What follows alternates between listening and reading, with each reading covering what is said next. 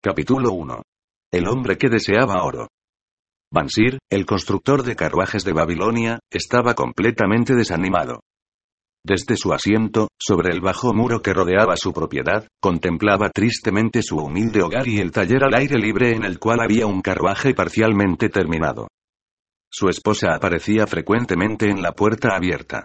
Sus furtivas miradas dirigidas a él, le recordaban que la bolsa de los alimentos estaba casi vacía y que él debería estar en el trabajo terminando el carruaje.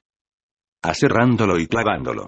Pintándolo y puliéndolo, tensando el cuero sobre el borde de las ruedas, preparándolo para su entrega. Para poder cobrárselo a su rico cliente. Sin embargo, apoyó impasiblemente su musculoso cuerpo sobre el muro. Su torpe mente, estaba luchando pacientemente con un problema, para cual no encontraba respuesta. El caliente sol tropical, tan típico de este valle del Éufrates, se abatía inmisericordemente sobre él. Gotas de sudor se formaban en sus cejas y escurrían hasta perderse en la verilla selva de su pecho. Más allá de su hogar, dominado por los altos muros con terrazas que rodeaban el palacio del rey. Cercana penetrando los cielos azules, estaba la torre pintada del templo de Bel. A la sombra de tal grandeza se encontraba su humilde hogar y muchos otros menos limpios y arreglados. Babilonia era esto, una mezcla de grandeza y escasez. Deslumbrante riqueza y espantosa miseria. Amontonada sin plano sistema dentro de los muros protectores de la ciudad. Volteaba y veía tras él a los ruidosos carruajes de los ricos, empujar y amontonar a un lado a los mercaderes con sandalias, así como a los descalzos mendigos. Inclusive los ricos eran forzados subir a las acercas, para dar paso a las largas filas de esclavos acarreadores de agua, en los trabajos del rey. Cada uno llevando una pesada bota de piel de cabra llena de agua, la que vertería en los jardines colgantes. Bansir. Estaba demasiado absorto en su problema para oír o poner atención al confuso barullo de la bulliciosa ciudad. Fue el inesperado tañir de las cuerdas de una lira familiar lo que le despertó de su embelesamiento. Volteó y miró la sensible y sonriente cara de su mejor amigo, Kobe, el músico. Que los dioses bendigan tu gran liberalidad, mi buen amigo. Empezó Kobe con un elaborado saludo. Parece que ellos ya han sido generosos contigo, pues no necesitas trabajar. Me regocijo contigo de tu buena fortuna. Y más aún, la compartiré contigo. Ruego de tu bolsa, que debe estar rebosando, extraer dos humildes shekels y prestármelos basta después del festín del rico, esta noche. Tú no los perderás, te serán devueltos. Si yo tuviera dos Svekels. Bansir respondió tristemente. Ni uno podrá prestarte, ni siquiera a ti, el mejor de los amigos, pues ellos serían mi fortuna, mi entera fortuna. Y nadie presta su entera fortuna, ni siquiera a su mejor amigo. ¿Qué? exclamó Kobe con genuina sorpresa. No tienes un shekel en tu bolsillo, y te sientas como una estatua sobre el muro. ¿Por qué no has terminado ese carruaje? ¿De qué vas a comer? ¿No te pareces a mi amigo? ¿Dónde está tu inagotable energía? ¿Te inquieta alguna cosa? ¿Los dioses te han traído problemas? Debe ser un tormento de los dioses, contestó Bansir. Comenzó como un sueño, un sueño tonto. Soñé que era un hombre rico. De mi cinturón colgaba una bolsa pesada y repleta de monedas. Había shekels, los cuales echaba descuidadamente a los mendigos.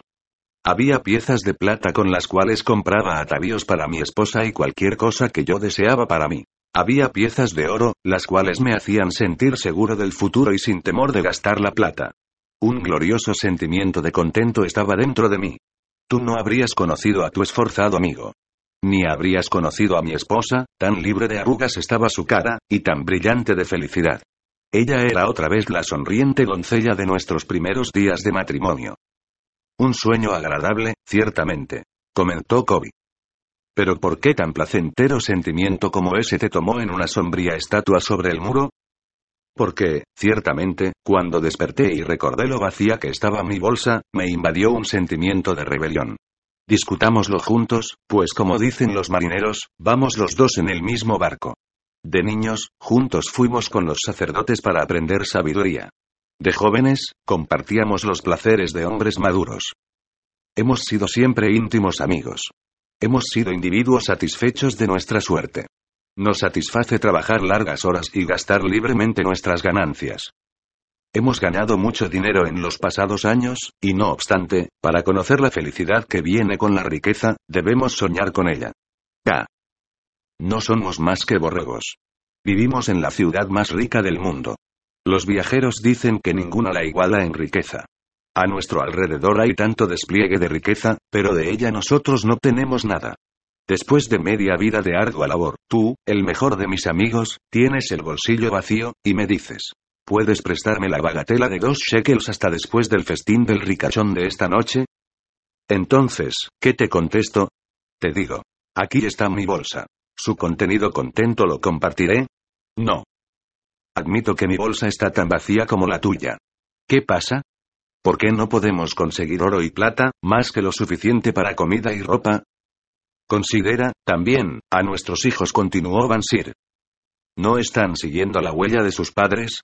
Necesitan ellos y sus familias y sus hijos vivir toda su vida en medio de tales tesoros y no obstante, como nosotros, contentarse con banquetear con leche agria de cabra y potaje. Nunca, en todos los años de nuestra amistad, hablaste de esto, Bansir. Kobe, estaba perplejo. Nunca en todos esos años había pensado esto. Desde el temprano amanecer, hasta que la oscuridad me detiene, trabajo para construir los mejores carruajes que ningún hombre puede hacer, deseando, de todo corazón, que algún día los dioses reconozcan mis necesidades y me concedan gran prosperidad. Esto nunca, lo han hecho. Al fin, me doy cuenta de que nunca lo harán. Por lo tanto mi corazón está triste. Deseo ser un hombre rico. Deseo poseer mis propias tierras y ganado, tener ropa fina y dinero en el bolsillo. Estoy dispuesto a trabajar por esas cosas, con todas las fuerzas de mi espalda, con toda la habilidad de mis manos, con toda la sagacidad de mi mente. Pero deseo que mis trabajos sean justamente recompensados. ¿Qué pasa con nosotros? Otra vez pregunto. ¿Por qué no tenemos nuestra justa participación de las cosas buenas, tan copiosa para aquellos que tienen el oro con el cual comprarlas? Quisiera saber la respuesta. Replicó Kobe. No estoy más satisfecho que tú. Lo que gano con mi lira se va rápidamente. A menudo debo planear y proyectar para que mi familia no tenga hambre. También dentro de mi pecho existe el profundo anhelo por una lira mejor, que pueda verdaderamente tocar las notas de música que surjan de mi mente. Con tal instrumento podría hacer una música más fina que la que inclusive el rey hubiera oído antes. Tú deberías de tener tal lira. Ningún hombre en toda Babilonia podría tocarla así, tan dulcemente, que no solo el rey, sino los mismos dioses se deleitarían. Pero puedes asegurarlo. Somos tan pobres como los esclavos del rey. Escucha la campana. Aquí vienen. Bansir señaló, la larga columna de sudorosos, acarreadores de agua semidesnudos que ajetreaban laboriosamente, desde las estrechas calles del río. De cinco en cinco marcaban, cada uno doblado bajo la pesada bota de piel de cabra llena de agua. Una buena figura de hombre, el que los conduce. Kobe señaló al campanero que marchaba al frente sin carga. Un hombre prominente en su propio país, es fácil de ver. Hay muy buenas figuras de hombre en la columna. Asintió Bansir. Tan buenos como nosotros. Hombres altos, y rubios del norte, sonrientes negros del sur, morenos bajitos de los países cercanos. Todos marchando juntos desde el río hasta los jardines, de arriba para abajo, días tras días, año tras año. Ninguna felicidad les espera. Lechos de paja sobre los cuales duermen, potaje de grano duro para comer. Piedad para los pobres brutos. Kobe. También yo los comparezco. Aunque me haces ver que poco mejor estamos nosotros los hombres libres, como nos hacemos llamar. Comentó Kobe. Es cierto, Kobe. Qué desagradable verdad. No deseamos continuar año tras año viviendo vidas de esclavos. Trabajando, trabajando, trabajando sin conseguir nada. ¿No podríamos averiguar cómo otros consiguen oro y hacer lo que ellos hacen? inquirió Kobe. Tal vez haya algún secreto que podamos aprender, si preguntamos a aquellos que saben, replicó Bansir pensativamente. Hoy mismo dijo Kobe, pasó nuestro viejo amigo Arcad, manejando su dorado carruaje. Te diré esto. No miró sobre mi humilde cabeza como muchos de su condición pudieran considerar su derecho. En lugar de eso, agitó su mano para que todos los espectadores pudieran verlo saludar y conceder su sonrisa de amistad a Kobe, el músico. Se dice que es el hombre más rico de toda Babilonia. Dijo Bansir. Tan rico, que aseguran que el rey busca su consejo en asuntos del tesoro real, replicó Kobe.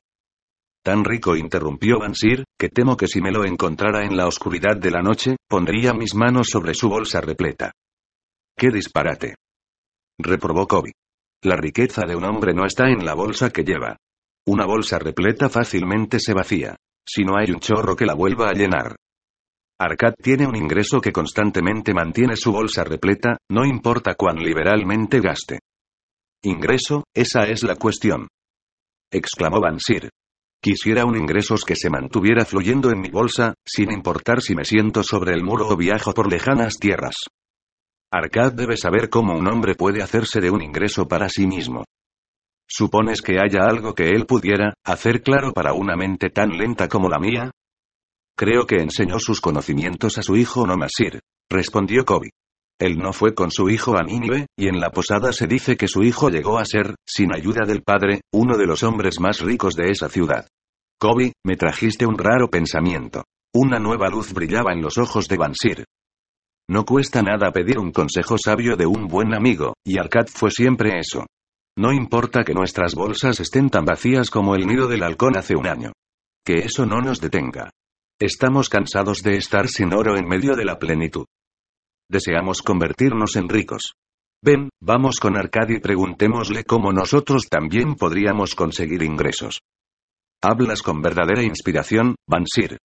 Traes a mi mente una nueva comprensión. Me haces darme cuenta de la razón por la que nunca hemos encontrado ninguna riqueza. Nunca la buscamos. Tú has laborado pacientemente para construir los más seguros carruajes de Babilonia. A ese propósito has dedicado tus mejores esfuerzos. Por eso tuviste éxito. Yo me esforcé en hacerme un diestro tocador de lira. Y en ello tuve éxito. En aquellas cosas hacia las cuales dirigimos nuestros mejores esfuerzos, tenemos éxito. Los dioses están contentos de dejarnos continuar así. Ahora, al fin, vemos una luz que brilla como la del sol al amanecer. Nos ofrece aprender más para que podamos prosperar más.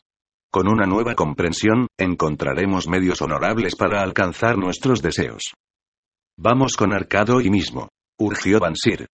También pidamos a nuestros amigos de la infancia, a quienes no les ha ido mejor que a nosotros, que se nos unan, pues ellos también pueden compartir su sabiduría. Tú siempre piensas en tus amigos, Bansir. Por eso tienes tantos. Será como tú dices. Iremos hoy y los llevaremos con nosotros.